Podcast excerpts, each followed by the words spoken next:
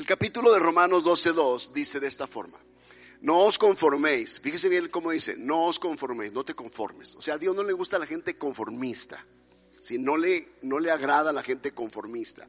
No os conforméis, dice a este siglo. Y este siglo se refiere al sistema como la gente vive la vida hoy en día, si a eso se refiere. No os conforméis a este siglo. No te puedes conformar a la cultura de esta, de esta sociedad actual. Hay una cultura encima de esta cultura que es la cultura del reino. Okay, ese es otro siglo. No, Pablo está diciendo, Dios habla a través de él, no te conformes a este siglo, sino transformaos. Transforma una transformación por medio de la renovación de vuestro entendimiento. Solo hay una forma de renovarte, es a través de la mente, ¿ok? A través de tu entendimiento, para que comprobéis cuál sea la buena voluntad de Dios, agradable y perfecta. Este mismo versículo, Romanos 12.2, en la, revisión ah, Valera contemporánea, dice, y no adopten las costumbres de este mundo. ¿Ok? Siglo es mundo, de este mundo. No adoptes no, te conformes, no adoptes. Luego dice, para que comprueben. ¿Ok? Es la misma palabra, renovación, vuelve a estar incluida. Luego, en la versión, a la Biblia de las Américas, dice, no os adaptéis. ¿Ok? A este. Una fue, no conforme, no te conformes. Otra es, no adoptes. Y la otra es, no te adaptes a este mundo o a este siglo. Igual, renovación, transformación mente, de vuestra mente, para que verifiquéis, como un verificador checa, cuál es la voluntad de Dios. Y aquí es la forma de verificar en la palabra. Luego, Romanos 12.2, nueva versión internacional. No se amolden al mundo actual, el mundo que vivimos. Amoldarte, es como acondicionarte, acomodarte. Igual, si no sean transformados. Otra vez la transformación. Eh, no voy a hablar de la cuarta transformación, por supuesto, pero voy a hablar de la transformación de tu mente. Ok, mediante la renovación de su mente. Luego dice, igual, comprobar cuál es la voluntad de Dios buena, agradable y perfecta. Y la última, me gusta, Romanos 12.2, para, para los mileniales y los centeniales y, todo lo que venga, ¿verdad? Eh, y también para la generación de cristal, ¿sí? Esto, el versículo es importante. Dice, y no vivan ya como vive todo el mundo al contrario, cambien de manera de ser y de pensar. Así podrán saber qué es lo que Dios quiere. La única forma de saber qué es lo que Dios quiere de tu vida es cuando tú cambias tu manera de ser y de pensar. Y cambiar la manera de ser y de pensar solamente se puede lograr a través de una transformación de entendimiento y de mente. Y como dice aquí, ya no viviendo como todo el mundo vive, no viviendo como el vecino vive, viviendo como la juventud vive, viviendo como los hombres viven, como los matrimonios viven, como las ideas que se están metiendo en el mundo eh, le enseñan. No podemos ser adoctrinados en esto, porque eso es lo que corresponde a este siglo, a este mundo temporal actual. Por lo tanto, no podemos nosotros vivir como ellos. Dice, cambien de manera de ser y de pensar. Y así vamos a ver qué es lo que Dios quiere. Y luego dice, es decir, lo que Dios quiere es esto. Él quiere todo lo que es bueno para ti, todo lo que es agradable para ti y todo lo que es perfecto para ti. Y hoy tenemos una dificultad eh, en la sociedad. Una dificultad, yo diría dos dificultades bien tremendas. ¿sí? Hay la dificultad que viven muchos jóvenes hoy en día. Una de ellas se llama anorexia y la anorexia no es otra cosa sino un trastorno de la conducta alimenticia o alimentaria. Este es uno de los principales desórdenes alimentarios hoy en día. Y la anorexia es llamado también un trastorno, escucha bien, psicogénico de la alimentación, un TPA. Lo que distingue a la anorexia nerviosa es esto, el rechazo de la comida por parte de la persona que está enferma y el miedo obsesivo a engordar, que puede conducirle a un estado de inanición, es decir, se va secando porque no quiere comer, la anorexia hace que las personas estén muy débiles físicamente, la masa muscular se pierde, se pierde prácticamente todos los nutrientes del cuerpo se pierden y entras en un estado de inanición, hay una gran debilidad y esto es porque no has probado o comido toda la ingesta de los con los nutrientes esenciales. Eso es la anorexia. Entonces las personas anoréxicas tienen un trastorno en la mente. Yo quiero que veas esta imagen que puse acá. Son tres imágenes que colocamos. ¿sí? Las personas anoréxicas, ellas a sí mismas, a sí mismas, el espejo las hace verse, el espejo se ven bien, pero en su mente ellas se ven mal. en su mente ellas se ven mal. Entonces una anoréxica viene frente al espejo y dice, qué gorda estoy. Pero no sé, en, cuestiones de mujeres, es una talla 3, por ejemplo, ¿no? O sea, es un palito, un picadiente, ¿no? Pero así se siente ella. Esta otra imagen que tengo acá lo representa más claro, ¿sí? Una mujer que siente que está muy gorda. La muchacha se ve en una estatura y en un peso adecuado, pero ella siente que está, que está muy sobrepasada de peso. Es un problema en la mente. Estos son los anoréxicos. Luego, tengo otra imagen que lo representa más claro. Disculpen la imagen, ¿ok? Pero esto es esto. Ella se ve, ella está bien delgada, pero en el espejo se ve así. Se ve obesa, con sobrepeso. Pero es un problema de la mente. Ahora, quita eso ya para que no se vayan más allá los hermanos, por favor. Okay. Hay otra enfermedad que se llama bulimia. Y la bulimia tiene que ver con personas que les encanta comer. ¿Sí? Pero que comen tanto en una forma exagerada que obviamente esto les lleva a adquirir masa muscular, o mejor muscular, peso, grasa. ¿Ok? Entonces, como están engordando constantemente para evitar caer en eso, ¿qué es lo que hacen? Se provocan el vómito. O toman alguna especie de ah, pastillas laxantes para poder eh, ir al baño y desechar aquello. Ese es un trastorno en la mente. Entonces, los problemas mentales están todos los días al pie del cañón ahí acechando a las personas. El único detalle que quiero resaltar con respecto a estos dos es que en el mismo sentido anoréxico y bulímico hay muchas personas que espiritualmente también están padeciendo lo mismo. ¿Sí? Ellos se ven al espejo y se ven mal, pero están bien. Pero ellos se ven mal en el espejo porque ellos se comparan con otras personas. Pero se ven mal ahí porque su mente les traiciona. Pero si tú lo vieras físicamente, tú lo mirarías perfectamente bien. Entonces, ¿qué es lo que sucede? la, traición de la mente, lo complejo de la mente nos hace ver una imagen distorsionada de nosotros. ¿Qué es esto? Un problema de la mente. Tienen una distorsión de sí mismos, de su propia imagen. En el sentido espiritual, los hijos de Dios se ven cuando tienen anorexia o bulimia, se ven diferentes a como papá Dios los ve. Dios los ve bien, pero ellos se sienten mal. No pueden verse como Dios los ve.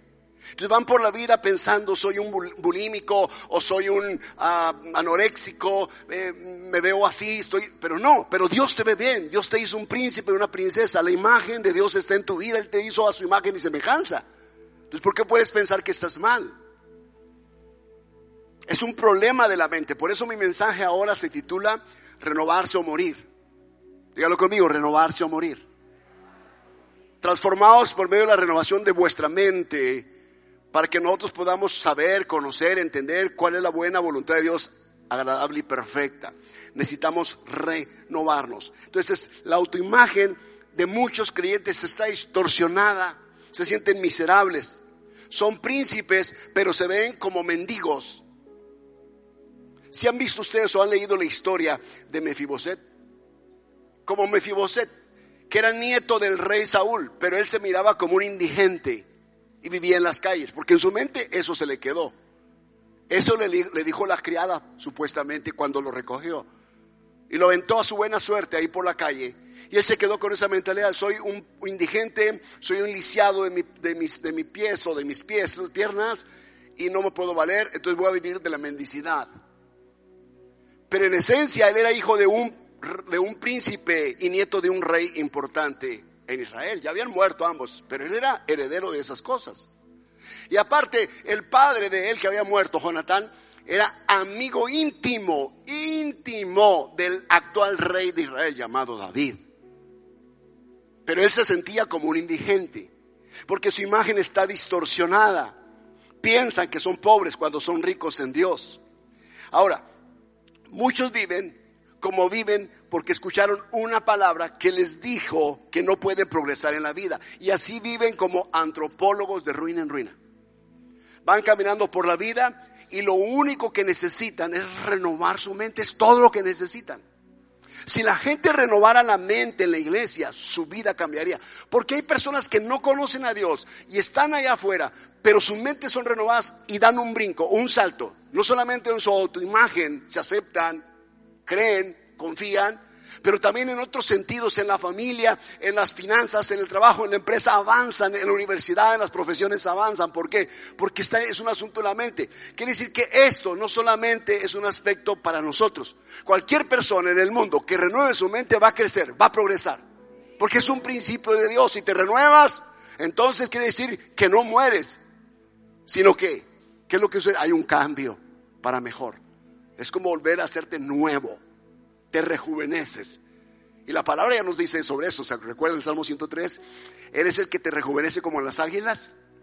Entonces es una promesa de Dios para nosotros. Necesitamos nosotros renovarnos. ¿Ok? Ahora, nosotros tenemos diseñado en la iglesia los discipulados para todo tipo de personas, desde los niñitos, los más pequeñitos, hasta los medianitos prejuveniles, hasta los jóvenes, hasta los adultos, hasta los parejas, matrimonios, hombres y mujeres, ancianos. ¿Para qué? Para que no se queden en ese estatus, sino que sean renovados constantemente. Cuando termines debes preguntarte, ¿ahora qué sigue? ¿Qué sigue? ¿A dónde voy? De lo contrario, simplemente te quedas en esa posición y los demás avanzan. Y como no te renuevas, pues ahí te vas quedando. Y no puedes conquistar, no puedes progresar, ni en la vida espiritual, tampoco en la vida familiar, ni en la vida financiera. ¿Por qué? Porque tu mente se quedó en el pasado. Entonces tenemos que renovarnos, por eso es que Dios tiene diseños para nosotros, para renovarnos y para que a través de los discipulados, porque es palabra de Dios a diferentes niveles, podamos adquirir nosotros los pensamientos o la mente de Cristo. Es decir, pensar como Dios piensa. ¿Ok? Dice Mateo 9:4. Y conociendo Jesús los pensamientos de ellos, ¿qué significa? Que Jesús sabe y conoce tus pensamientos. Él sabe cómo piensa el hombre. Sabe cómo piensas tú. Él dijo esto. ¿Por qué pensáis mal en vuestros corazones? Mateo 9:4 conociendo Jesús los pensamientos de ellos, dijo, ¿por qué pensáis mal en vuestros corazones? Hay mucha gente que piensa mal. Se ponen al espejo y piensan mal de sí mismos. No se ven con los ojos de Dios. No se miran. El, el hecho de que estés viviendo o pasando una especie de, de, bache espiritual o familiar o financiero no significa que, que Dios piense así para ti toda tu vida. Recuerda que como prediqué el domingo, las crisis son temporales, las tormentas son temporales, pasan. Entonces Dios pronto vendrá en tu ayuda. Pero dice Jesús, ¿por qué pensáis mal en vuestros corazones? ¿Por qué? ¿A qué se debe que pensamos mal de nosotros? Pensamos mal inclusive de las demás personas, pensamos mal de todo. Este otro capítulo de Mateo 12, 25 dice, subiendo Jesús los, perdón, sabiendo Jesús los pensamientos de ellos, les dijo, los pensamientos, sabía los pensamientos y les dijo, todo reino dividido contra sí mismo es asolado y toda ciudad o casa dividida contra sí misma no permanecerá. ¿Qué es esto? Pensamientos divididos, esquizofrenia espiritual, Pensamos de una forma, luego pensamos de otra forma. Y si estamos divididos en la mente, dices como una casa, como una ciudad que está dividida contra sí mismo y no puede prevalecer, no puede permanecer. Por eso viene la inestabilidad en las personas. Inestabilidad en la familia, inestabilidad en las relaciones, inestabilidad en el matrimonio, inestabilidad en el trabajo, inestabilidad en la escuela, inestabilidad en las iglesias, inestabilidad en todas las áreas están aquí, luego van para allá, y luego vienen para acá, y luego hacia allá, y luego vienen para acá, y la vida se les pasa en, de, inestabilidad en inestabilidad. Su mente está dividida, y Jesús dice aquí que Él sabía los pensamientos de estas personas. Entonces, dice Corintios, segunda Corintios, Pablo es el que da esta disertación increíble de cómo podemos vencer todo esto. Segunda Corintios 10, 4 al 5, y también el versículo 7. Segunda Corintios 10, 4, porque las armas de nuestra milicia, o sea, esto es una guerra en la mente, no son carnales. La mente, no estoy hablando de la mente, solo la mente física, que esto llamado cerebro o masa, este músculo importante con el cual pensamos, sino que la mente también se refiere al espíritu. Y la mente también se refiere al alma, porque en el alma es donde está el intelecto, eso está la mente. Entonces quiere decir que es algo espiritual. Por eso dice, no son carnales. No se trata de lo que tienes en tu masa acá, en tu cerebro. Se trata de algo que es espiritual. Por eso dice, no son carnales, sino poderosas en Dios y útiles para la destrucción de fortalezas. las fortalezas mentales, la forma en que piensas constantemente, porque así pensaba papá, mamá, el abuelo, el bisabuelo, así piensa la gente en tu entorno, entonces así piensas tú. Y no tienes que pensar así, tienes que pensar como Dios piensa, porque ahora estamos bajo Él, bajo su abrigo, bajo su paraguas, derribando argumentos. ¿Dónde están los argumentos? En la mente. Y toda altivez que se levanta contra el conocimiento de Dios y llevando cautivo todo pensamiento como piensas, a la obediencia a Cristo. Todo pensamiento que no va de acuerdo a como Dios piensa, tienes que cautivarlo y decirle, no, no voy a pensar esto, lo voy a someter a la obediencia a Cristo. Este pensamiento obedece a Cristo para que tengamos entonces pensamientos de acuerdo a lo que Cristo piensa, lo que Dios piensa, lo que dice en su palabra. Acuérdense que no solamente la palabra de Dios tiene que ver con cosas espirituales y de santidad, tiene que ver con todo tiene que ver con, leyes para que las cosas funcionen bien desde la tierra, la agricultura, las aves, los animales, las bestias, los gobiernos, los reinos, las naciones de la tierra, para que vivamos bien, quieta, reposadamente la, la sociedad. Tiene que ver con muchas cosas, tiene que ver con tecnología, tiene que ver con muchas cosas que abarcan todo lo que el hombre pudiera imaginarse en esta tierra. Entonces se trata de llevar cautivo ese pensamiento que no, que no está obedeciendo a Dios. Y lo tienes que cautivar, decir, no, no, no voy a pensar esto porque esto no es lo que Dios piensa de mí, no es lo que piensa de mi esposo, ni de mi esposa, ni de mis hijos, de mi familia. Esto Dios no piensa de mis finanzas, lo voy a llevar cautivo y que se someta a la obediencia a Cristo. Entonces ese pensamiento empieza ahora a ser correcto en tu vida. Luego dice el versículo 7, ahí mismo, miráis las cosas según la apariencia. Ese es el punto pues si alguno está persuadido en sí mismo que es de Cristo, eso también piense por sí mismo. Entonces, si usted sabe que Cristo lo ha persuadido y usted es de Él, piense entonces por sí mismo que como Él es de Cristo, así también nosotros somos de Cristo. No te dejes guiar por la apariencia. Si tú eres de Cristo, tu hermano que está a tu derecha, a tu izquierda, atrás, al frente, también es de Cristo. Somos de Cristo. Entonces la, cosa es esta. ¿Por qué este hermano progresa en su vida espiritual, en su vida natural, en su vida familiar? ¿Por qué progresa en su vida profesional? Porque su mente es la mente de Cristo. Pero no en la apariencia, escuche, no miremos la apariencia, porque que está a un lado no está progresando. Pero el problema no es que Jesús o Dios está haciendo acepción de personas, sino que esto es porque la gente no está renovándose en su entendimiento y se va quedando, se va quedando. Entonces empieza a ver este creyente a otro creyente que está progresando, lo empieza a ver con, con cierto, ah, no sé, con envidia, empieza a codiciar sus cosas, pero no, eh, no, él progresa porque él tiene un cambio de mente, se está renovando en la mente. Le voy a decir algo, no hay forma de progresar si estás con los brazos cruzados. No hay forma de progresar en las relaciones de familia si tú, si tú simplemente te quedas callado, te cruzas de brazos y no haces nada por arreglar los asuntos de la casa. No se puede progresar.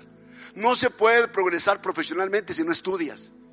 Tampoco se puede progresar si no, eh, yo digo, el punto espiritual, si no tú te metes en la palabra de Dios. No se puede progresar porque al final de cuentas es todo lo que tenemos.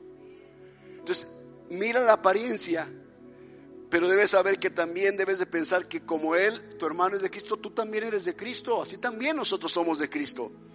La pregunta es esta, ¿cuánto vive un águila? Se le doy la respuesta, 70 años. Poco menos, pero 70 años. Es lo que vive un águila.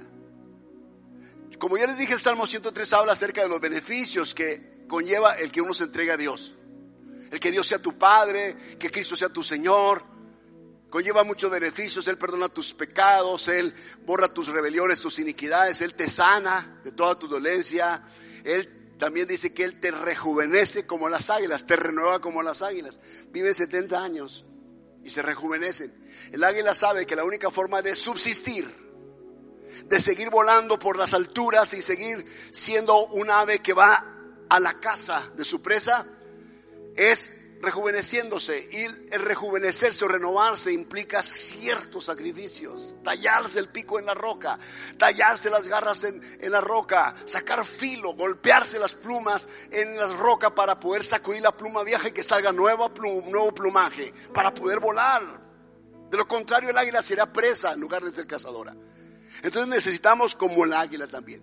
Este es un versículo que no les di a los de media, a ver si lo pueden poner antes de poner los demás. Es Salmo 90 versículo 9 al versículo 10. Salmo 90, 9 al 10. porque todos nuestros días declinan a causa de tu ira, de la ira de Dios. ¿Ok? Acabamos nuestros años como un pensamiento. Desde que nacimos hasta que morimos como un solo pensamiento todo esto. Se va muy rápido. Los días de nuestra edad son 70 años. Y si en los más robustos son 80 años, se refieren no robustos de cuerpo, sino robustos de años, de vida, 80 años. Con todo eso, su fortaleza es molestia y trabajo, porque pronto pasan y volamos. Pone un ejemplo del águila en el Salmo 103 y en el Salmo 90, parecido al ser humano. 70 años, promedio de vida. Pero luego dice, pronto pasan y volamos. Entonces la única forma es renovarnos para mantenernos frescos, mantenernos avisados, agudizados nuestros sentidos espirituales y también los sentidos físicos. La única forma es renovarnos. ¿Cómo piensa Dios? Sería, ¿cómo piensa Dios? ¿Cómo es la mente de Dios para nosotros? ¿Sabes cómo piensa Dios de nosotros? Veamos este capítulo de tercera de Juan, capítulo 1, 2, el versículo 2. Dice, amado. Para empezar, Él te ve como un amado. Habla a través de el apóstol Juan y Él te dice, amado. Entonces, ¿por qué tú no te sientes amado? ¿Por qué te sientes odiado y aborrecido por todo el mundo? Cuando Él dice que eres su amado. Luego dice, yo deseo, Dios tiene deseos para ti. Y su deseo es este, que tú seas prosperado. ¿Dónde están las águilas aquí? Yo deseo que tú seas prosperado. Ese es el deseo de Dios. Luego dice, en todas las cosas. Todas las cosas es todas las cosas. No le busques, en todas las cosas. Que seas prosperado en todas las áreas de tu vida. Recuerda que hay cuatro aspectos en el que uno crece en esta vida. Como dice Lucas 2.52 acerca de Jesús, que el niño crecía, dice, en, primero, crecía en estatura, físicamente. Dios desea que físicamente esté sano. Él crecía en, ¿qué más? En sabiduría, en conocimiento, en sabiduría, crecía, ok, en sabiduría, que es el conocimiento. Él quiere que tú tengas conocimiento, obviamente, Dios quiere eso. Él crecía en gracia para con Dios. Eso es la parte espiritual. Y él crecía en gracia para con los hombres. Y esta es la parte social. En todos esos aspectos. Y tú sabes que para poder socializar se requiere, obviamente, tener una mente muy sana. Para poder disfrutar de la, del aspecto social con la gente necesitas tener para comprar el cafecito, para invitar a los amigos a tomar un buen café. Se requiere eso. Se requiere tener un trabajo para tener compañeros con quien socializar. Se requiere ser gente de sociedad, es parte de. Me explico, es parte de. No es el todo. Porque hay gracia para con Dios, es parte espiritual. Hay sabiduría que la parte de la preparación intelectual. Jesús creció y él conoció y aprendió en la sinagoga, aprendió en la escuela. Obviamente. ¿De dónde tenía esa sabiduría? Pues obviamente Dios estaba con él, pero el niño se preparó, por supuesto. Pero la otra cosa es que él físicamente también cuidaba su salud y su alimentación, obviamente. Y caminaba mucho, pues claro, pues no había autos ni nada de esto, pero él caminaba. Y era obvio, se levantaba temprano, dormía temprano, se levantaba temprano. Cuando era aún de noche, dice, se iba al monte. Él oraba de la cama y bajaba sus rodillas al piso él se levantaba y se iba al monte y caminaba un, buen tramo hasta que llegaba al monte y ya que su sangre circuló, que su mente está despierta, entonces ya oraba al Padre y ya bajaba y hacía milagros. Entonces sí como que se requiere un crecimiento integral en todas las áreas para que tú puedas prosperar en todas las cosas. Luego menciona y que tengas salud. Pero no que tengas salud de salud sino salud física, salud mental, salud emocional, salud financiera, salud familiar. Que tengas salud en todos los sentidos. Que estés sano, mente sana, cuerpo sano, relaciones sanas. Que tengas salud, por supuesto, que Dios quiere que tengas salud. Ese es su deseo para ti. Luego dice, así como prospera tu alma. Quiere decir que el el alma es encima y en el alma está la mente. ¿Ok? Como está la mente en el alma, necesitamos que esté bien todo acá arriba para que baje entonces a todas las cosas y que pase por todos los aspectos que acabo de mencionar, los cuatro aspectos. Necesitamos que la mente esté sana. Y el problema de la mayoría de la gente es que su mente está bien distorsionada. También locos. La gente está en su mente bien torcida. Como Jesús dijo, está dividida, esa casa no puede prevalecer. Porque está dividida contra sí misma. Entonces a esto a veces le llamamos nosotros en psicología le llamamos bipolaridad, porque cambian mucho. ¿Sí? Cambian mucho, actúan de acuerdo a un polo, o a un hemisferio, luego de acuerdo a otro, entonces cambian muchísimo su forma de actuar. Y eso es muy peligroso porque son personas demasiado inestables. En relaciones, en trabajos, en muchos aspectos. Necesitamos gente sana. Miren, su familia los necesita sanos. Tomen su chocomil Pancho Panteras en la mañana, sus sucaritas estén sanos en el nombre de Jesús.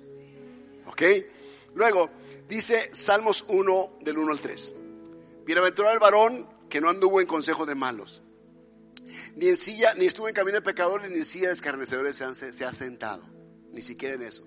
Antes en la ley de Jehová está su delicia, y en su ley medita de día y de noche. Medita.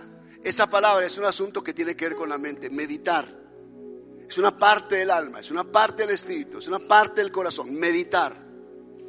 ¿Sí? Meditar de día y de noche. Entonces será. Cuando hacemos esto, seremos como árboles plantados junto a corrientes de aguas que da o que damos nuestro fruto a su tiempo y nuestra hoja no se cae, no se seca, sino que todo lo que hacemos, que dice la palabra, prosperará. Otra vez el término, prosperará. No tenga miedo a prosperar. Téngale miedo a sacarse la lotería. Porque sacarse la lotería no significa prosperidad, quiero que entienda. Puede ser su mayor desgracia. La mayor parte de las personas que sacan la lotería quedan pobres dentro de los próximos tres años. Porque no están listos para eso. Porque la prosperidad requiere mente sana.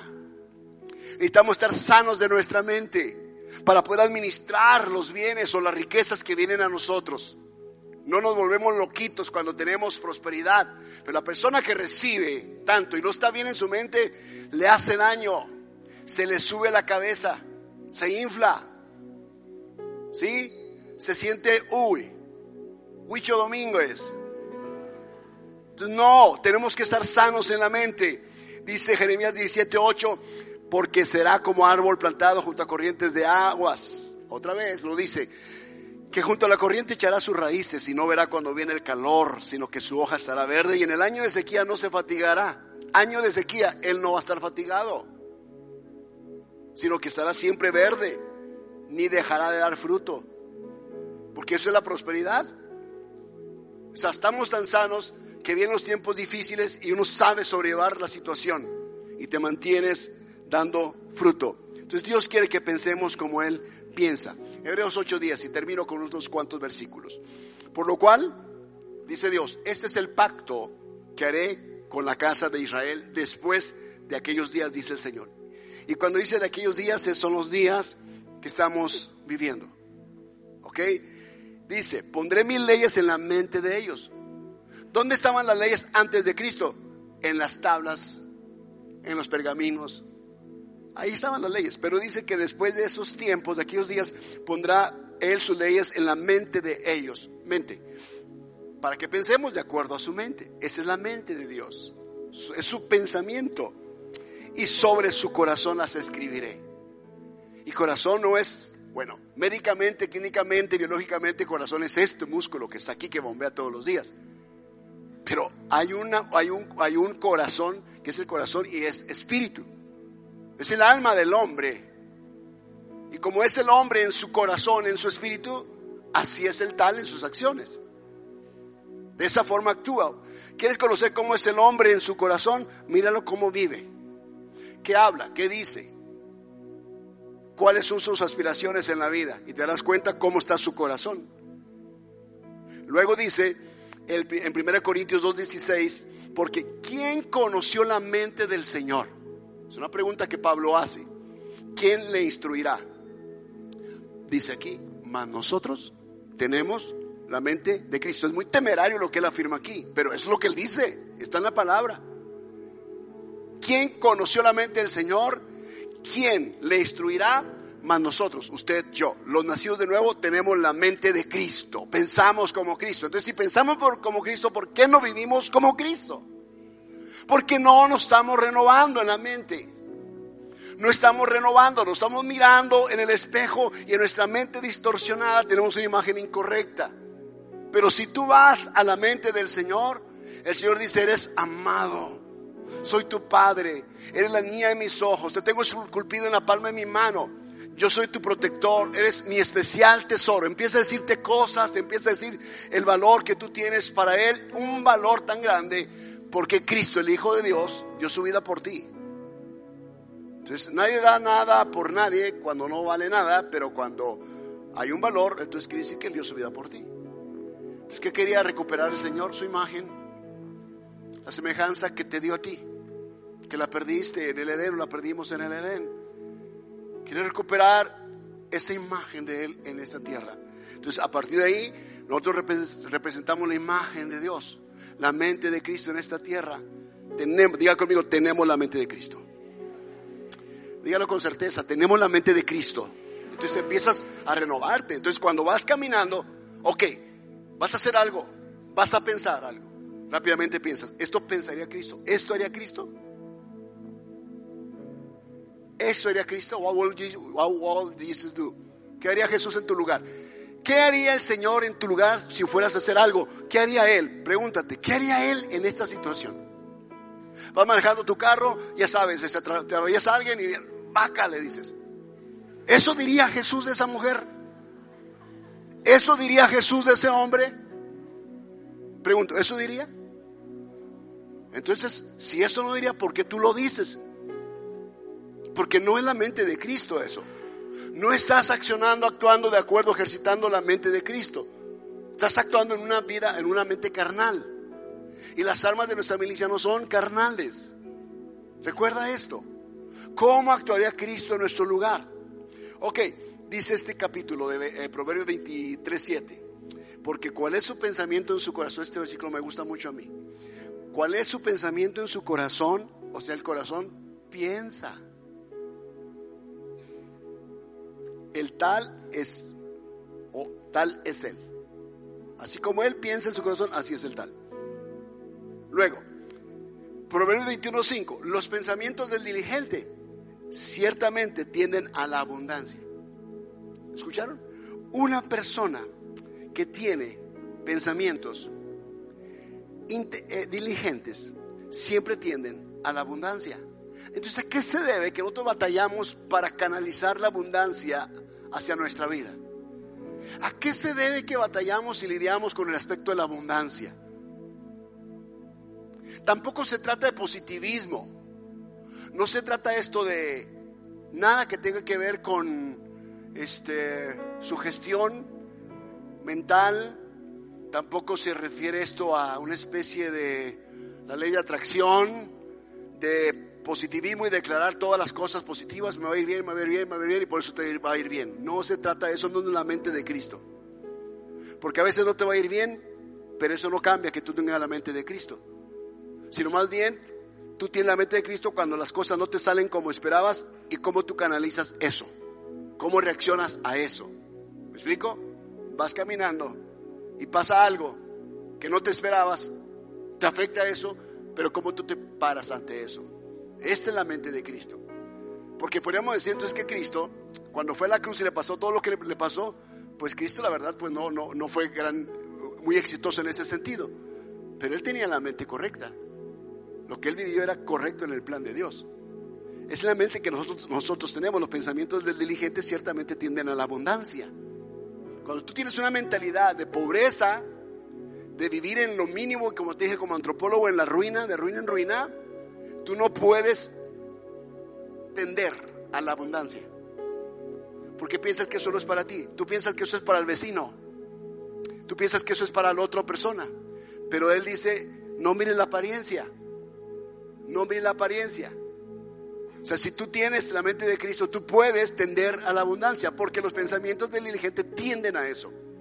Por la diligencia que tiene y los pensamientos del negligente, ¿a dónde crees que tienden?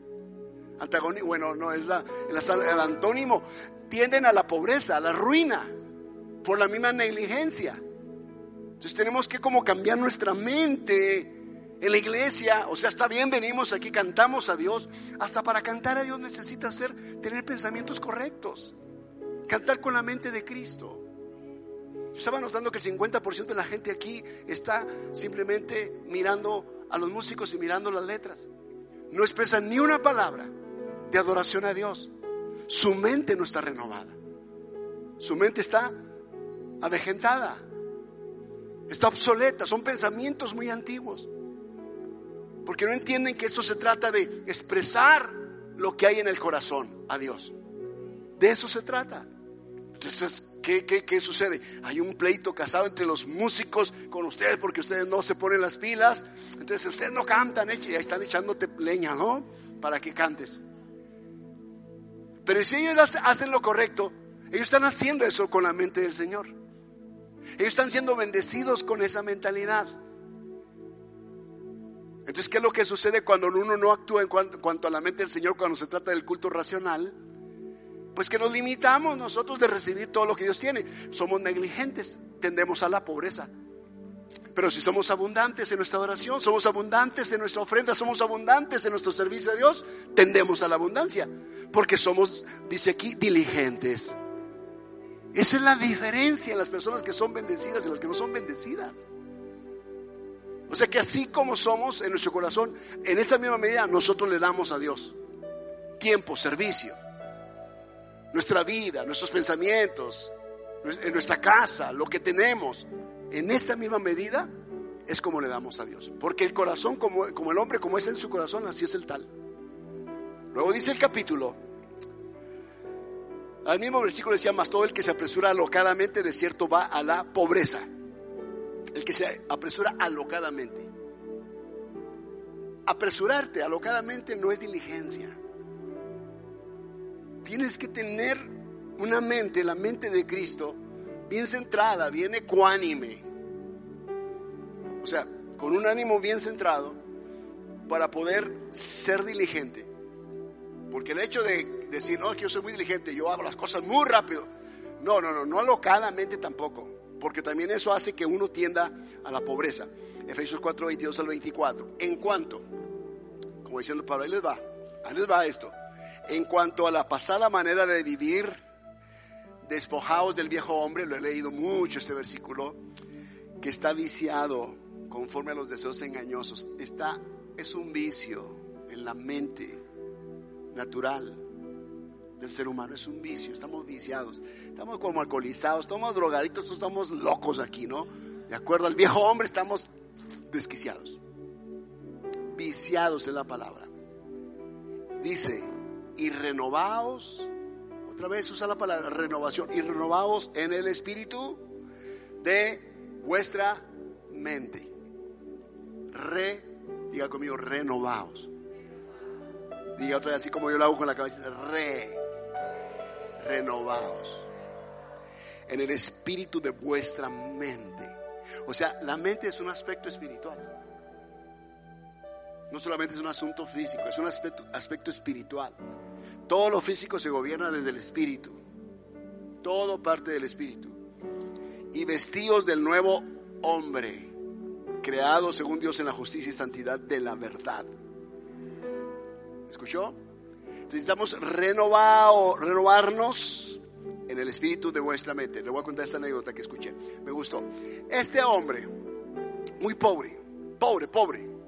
Este hombre fue a buscar trabajo. Era tan pobre que este hombre no sabía leer y fue a buscar trabajo y cuando fue a buscar trabajo dijo, no sabe leer, no nos sirves aquí. Simplemente el hombre se fue. Con lo poco que traía en la ciudad, pudo comprar unas herramientitas ahí para hacer trabajos de plomería. Entonces regresó a su pueblo para hacer trabajos de plomería, porque no sabía leer, no tenía ninguna opción en la ciudad. El hombre dijo, voy a hacer trabajos de plomería. Llegó a su pueblo y entonces él se empezó a promover para hacer trabajo de plomería. Pero cierta vez un amigo del mismo pueblo que lo conocía, una persona, podemos decir, ignorante, analfabeta. Le dijo, ¿por qué no me vendes tu herramienta? Este hombre dijo, pues sí, y pensó rápidamente, la compré en esto, se la voy a vender en tanto. Entonces la vendió la herramienta. Entonces como vendió la herramienta una buena cantidad de dinero, él fue a la ciudad y se compró más herramienta. Entonces vino al pueblo y la gente empezó a saber que él había vendido herramienta de plomería y que ahora tenía otro tipo de herramientas y la gente empezó a venir a comprarle herramientas. Al rato él ya hacía, eh, surtía o distribuía por pedidos y le pedían herramientas. Él iba y buscaba y traía la herramienta y la vendía más elevado, a un precio más elevado.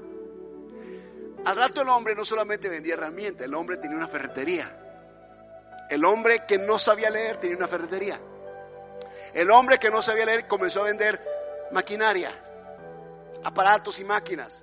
El hombre que no sabía leer al rato se convirtió en el mayor distribuidor de máquinas pesadas, trascabos, caterpillar y todo eso. Una persona que no sabía leer. No se trata tanto de la preparación intelectual que tú tengas si tu mente no está renovada. No se progresa por estudiar demasiado, no se progresa por el simple hecho de saber mucho. Se trata solamente de que tú te renueves. Si te renuevas, todo puede pasar en tu vida. Todo puede pasar. Siempre ponemos este ejemplo cuando hablamos en, en empresas. Blockbuster murió porque nunca se renovó. Y Netflix se lo comió. Entonces, así como esas empresas que se desaparecen porque no se renuevan, Así muchas vidas que no se renuevan en su mente, en cómo vivir la vida, en cómo la relación de familia puede ser más fuerte, en cómo podemos crecer profesionalmente o, crecer empresarialmente. Si no nos renovamos, simplemente renovamos, perdón, simplemente tendemos a desaparecer. Y el Señor quiere que nosotros nos renovemos cada día. Si no te renovas en Cristo, cada vez se te hará más difícil servir a Cristo. Porque vas a mirar pasar a un lado de ti gente que está renovándose y te llevarán por mucho. Y cuando los veas que van avanzando, se te hará más difícil llegar. O sea, yo te diría, mi consejo es renuévate desde ahorita, ahorita que puedes, renuévate. Comienza a renovarte. No te quedes, no te conformes servicios dominicales y de martes. No te conformes una célula. Renuévate más, aún más. Hay mucho más para ti en este lugar para que renueves tu relación con Dios, crezca tu fe, seas como un águila que pueda volar, que pueda planear, que pueda cazar, que pueda tomar, que pueda tener visión clara, necesitas renovarte, no hay de otra cosa. Y esto de la renovación no solo está escrito en el antiguo pacto, casi la mayor parte de los versículos que leí están en el nuevo pacto, es el Nuevo Testamento. El Nuevo Testamento, para poder tener nuestra herencia, se requiere renovación de nuestra mente. Porque cuando un niño no está renovado, Ok, supongamos que viene una persona eh, o un joven y no está renovado, un hombre no está renovado, es un hombre que no tiene las facultades para poder administrar la herencia. Sí, a lo mejor el padre le dijo, mira, pero este joven está dado a la, a la droga, a la adicción. Sí, la condición para que reciba la herencia es que no esté en vicios. La condición es para que deje el alcohol.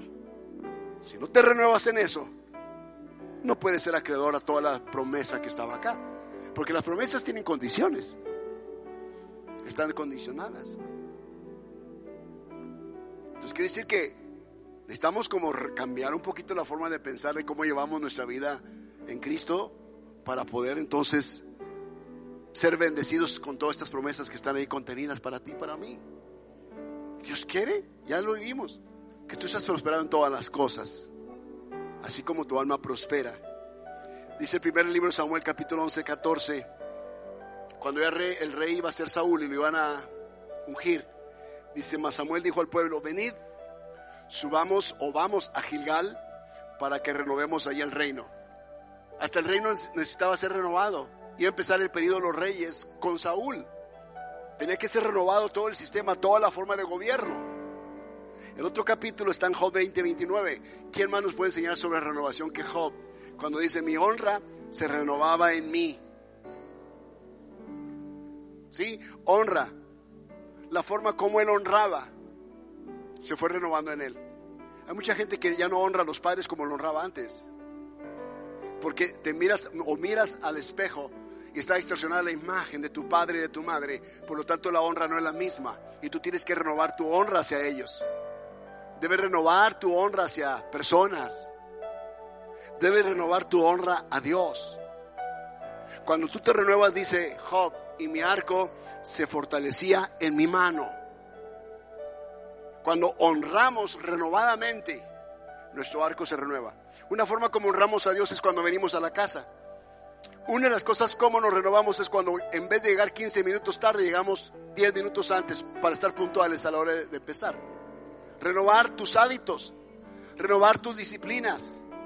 Tenemos que renovar muchos aspectos que son cosas muy sencillas, pues. Son cosas de la vida cotidiana. Renueva tus, tus, a, tus hábitos de, de puntualidad en tu trabajo y mira, tu arco se fortalecerá en tu mano. Verás si no te promueve.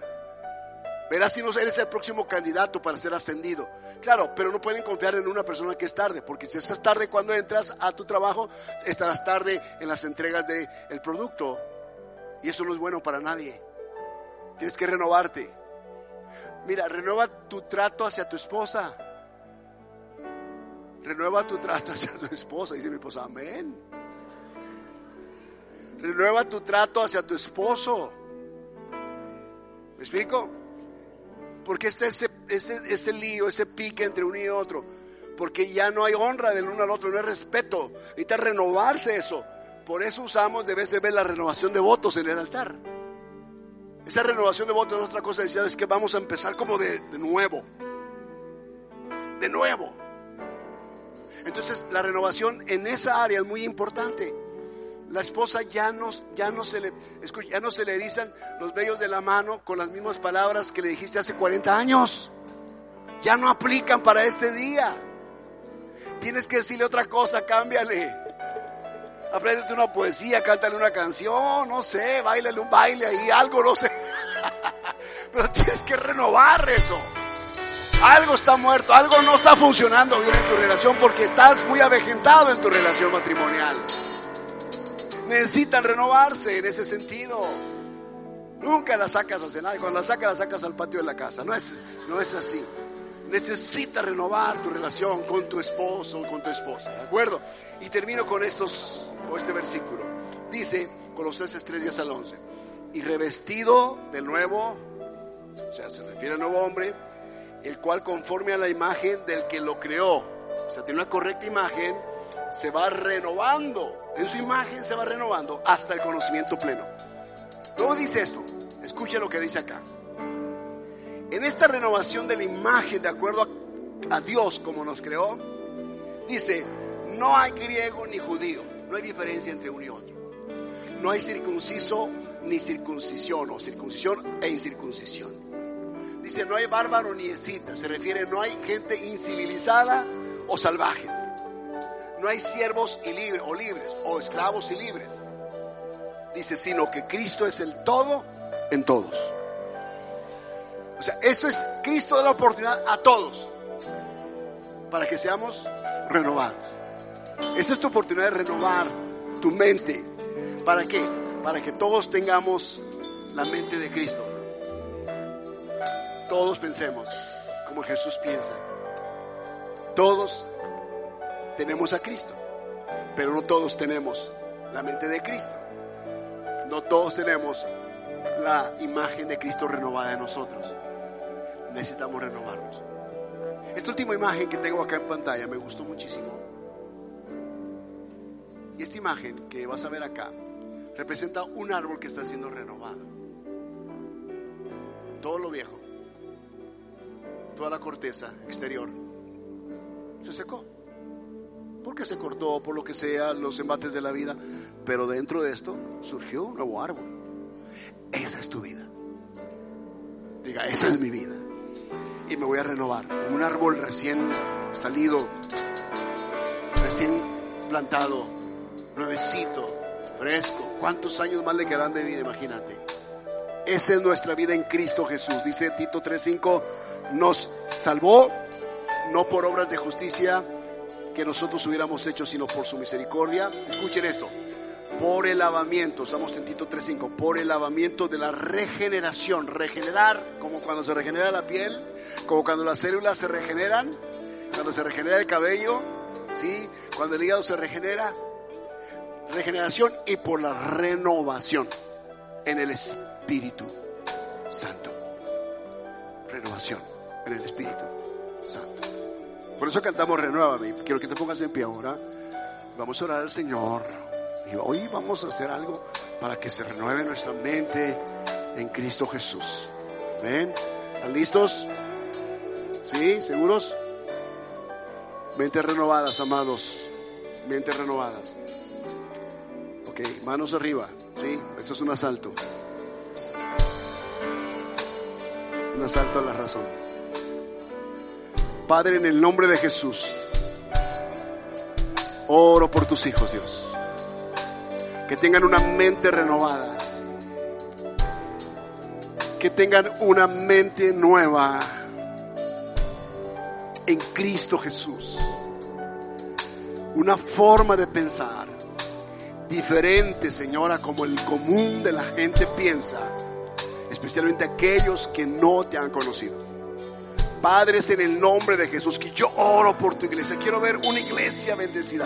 Quiero ver familias progresar, familias siendo bendecidas, familias sanas, relaciones sanas, mente sana, emociones y sentimientos sanos, vidas espirituales sanas, porque lo que es sano se reproduce naturalmente, orgánico. Oro por una iglesia sana, oro por familias, oro por jóvenes sanos, oro por hombres, por mujeres sanos, en su mente, Señor, sanidad completa en ellos en el nombre de Cristo Jesús, que sirvan al plan y al propósito tuyo, sanos, sanos, en el nombre de Cristo Jesús, porque lo que no se renueva tiende a desaparecer, tiende a morir, en el nombre de Jesús, que entiendan cuál es el propósito por el cual Dios estableció en esta tierra. En el nombre de Cristo Jesús. Ahora conmigo, con las manos en alto, le dices en esta oración, Señor Jesús, hoy, fuerte, hoy, mente renovada, hoy tengo la mente de Cristo. Hoy renuevo mi mente, renuevo mi espíritu, renuevo mi alma, renuevo mis emociones. Hoy en Cristo no estoy dividido, no estoy partido en mil pensamientos confusos. No, hoy tengo la mente de Cristo para pensar de mí y de los demás con cordura, de acuerdo a la medida del don de la fe que me has dado. En el nombre de Cristo Jesús me veo como tú me ves. Ni más ni menos, como tú me ves. Soy lo que tú dices que yo soy y tengo lo que yo, lo que tú dices que yo tengo. En el nombre de Cristo Jesús, soy hecho tu imagen y hecho tu semejanza y mi vida cambiará porque ahora Cristo está en mí y tengo la mente de Cristo dentro de mi corazón. En el nombre de Cristo Jesús y todos decimos...